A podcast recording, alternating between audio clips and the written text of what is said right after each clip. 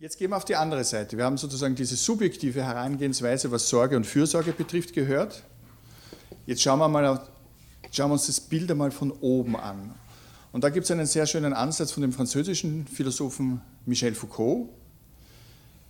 Bei ihm läuft es unter dem Überbegriff Biopolitik.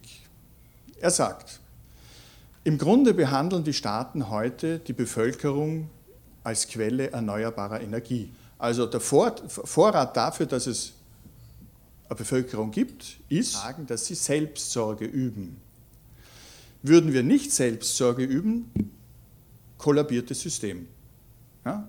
Und das ist eine Sisyphus-Arbeit, dass wir für uns selber sorgen müssen, dass wir auf uns aufpassen, ob das jetzt das Zähneputzen, das Essen, das Schlafen und so weiter und so fort. Das ist das tägliche Tun, damit wir selber für uns sorgen. Also da spielt dieser Heideggersche Begriff noch hinein. Und wenn wir jetzt die Biopolitik uns anschauen, dann gibt es so etwas das, wie das Gesundheitswesen, das die Aufgabe hat, uns dabei auch zu unterstützen, dass das Ganze erhalten wird. Und der wesentliche Punkt, meint Foucault, ist eben ähm, in den biopolitischen Staaten, so wie wir sie heute haben, dass die Sicherheit des Lebens erhalten wird und dass diese Sicherheit das höchste Gut ist. Die Medizin hat fast die Stelle des, des Heils übernommen. Also nachdem ja die Religionen immer mehr die Position verloren haben, die sie früher hatten, tritt ja etwas anderes an diese Stelle. Und wir geben einander in dieser Gesellschaft auch das Versprechen, für diejenigen zu sorgen, also Fürsorge zu üben, die nicht mehr für sich selber sorgen können. Das heißt, im Endeffekt ist die Bevölkerung ein Produkt der Selbstsorge. Und deshalb hat das Dasein, und das ist dann in der weiteren Folge noch ganz wichtig, das ist souverän. Jeder sorgt für sich selber, außer wenn er sozusagen Hilfe in Anspruch nehmen muss. Und diese Fürsorge geht ja weit über die Medizin nur hinaus. Also wenn wir uns auf der Straße bewegen, welche Regeln wir dort haben, ob es der Straßenverkehr ist, ob es Transportmittel sind, eben die Ernährungssicherheit und so weiter. All das versucht der Staat zu garantieren, damit die Bevölkerung als Ressource wachsen, gedeihen und eben auch das System erhalten kann. Ist für die Rahmenbedingungen verantwortlich. Und jetzt sieht es aber aus der Position, die sich gegen die Fürsorge wendet, weil sie Angst um ihre Sorge hat, sieht sie sich verdinglicht. Also wir werden quasi benutzt und sollen dieses oder jenes tun, damit das Ganze funktioniert. Und was dabei wiederum übersehen wird, ist ja, dass viele dieser Funktionen, die uns zur Verfügung gestellt wird, im Sinne von Dienstleistungen passieren. Also unser Gesundheitssystem zwingt uns ja zu nichts. Das Erste, was ein Arzt oder eine Ärzte fragt, ist, was kann ich für Sie tun? Das heißt, ich muss ja selber dorthin gehen außer wenn es eine vitale Funktion, also eine vitale Indikation ist, dass wir den Notarzt brauchen, der wird uns dann nicht mehr fragen, was uns fehlt, sondern der wird einfach versuchen zu retten, was zu retten ist. Also es geht auch da darum, dass der Patient oder Patientin für sich selber sorgt. Insofern bleiben wir souverän, weil wir ja auf jemanden zugehen, der uns da dann dabei unterstützt. Und was dann noch dazu kommt, ist natürlich im Gesundheitswesen habe ich Konkurrenz, habe ich ganz viele unterschiedliche Angebote, die ich annehmen kann, aber nicht muss. Es geht ja auch immer darum, ob ich einwillige zu etwas, das mir das Gesundheitssystem anbietet, um dann wieder quasi in dem System zu funktionieren. Also jetzt haben wir gehört, das höchste Ziel in dem biopolitischen Staat ist, dass die Menschen gesund sein können, dass sie sich entwickeln können.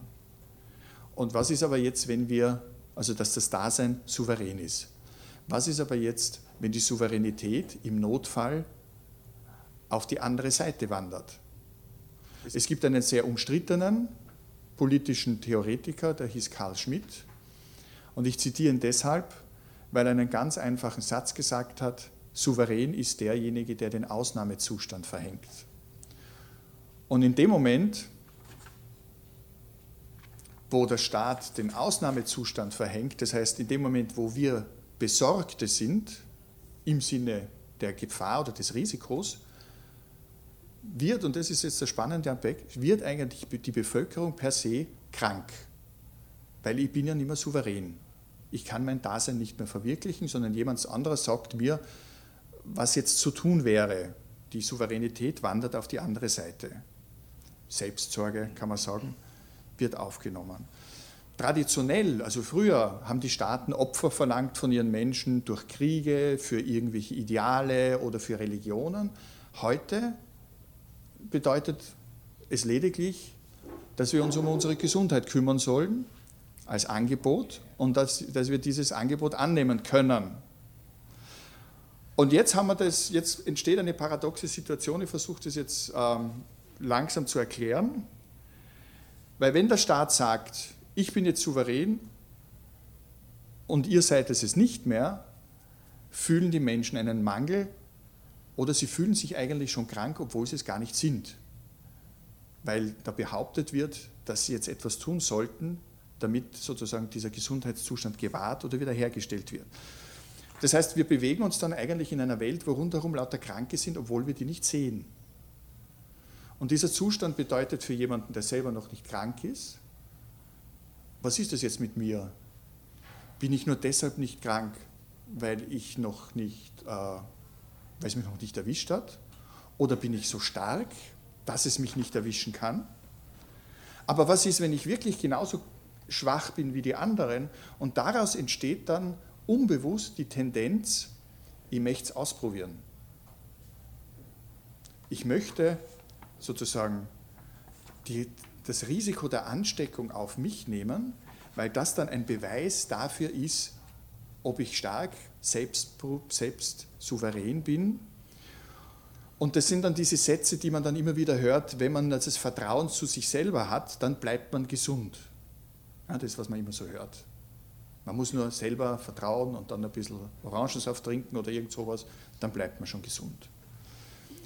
Und was die Menschen dann machen, ist, sie gehen das Risiko ein. Es entsteht sozusagen dieses Spannungsfeld. Und wenn ich da jetzt noch mit hereinnehmen möchte, ist Sigmund Freud, der ja von, in seinen späteren Jahren von so etwas wie dem Todestrieb gesprochen hat. Ein sehr umstrittener Begriff. Aber er sagt, wir haben, wenn Menschen in Gemeinschaften zusammen sind, aber auch im individuellen Leben, immer wieder die Tendenz, irrational zu sein. Auch Nietzsche bringt dieses Zitat dass der Wahnsinn quasi bei Gesellschaften und großen Verbänden sehr oft oder Staaten sehr oft stattfindet, bei den Einzelnen eher selten.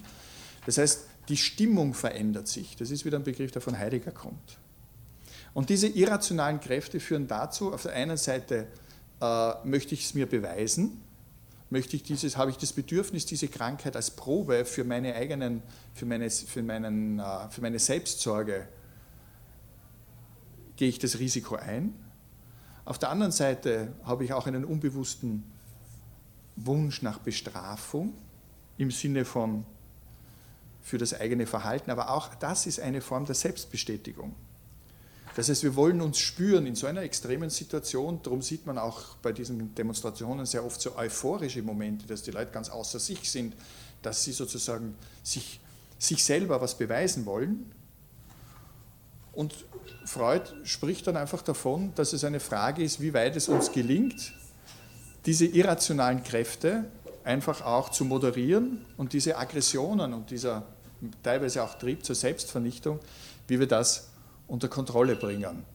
Zuerst haben wir von der Sorge gehört, die Selbstsorge, die jeder für sich selber hat, das Problem mit der Fürsorge und plötzlich sehen wir von der anderen Seite, ist es eine Frage, wie gehen wir damit um, dass wenn unsere Selbstsorge durch eine staatliche Intervention vermeintlich aufgehoben wird und, wir nicht mehr frei sind, sondern, jemand anderer für uns quasi äh, anbietet, uns dabei zu unterstützen, um da herauszukommen.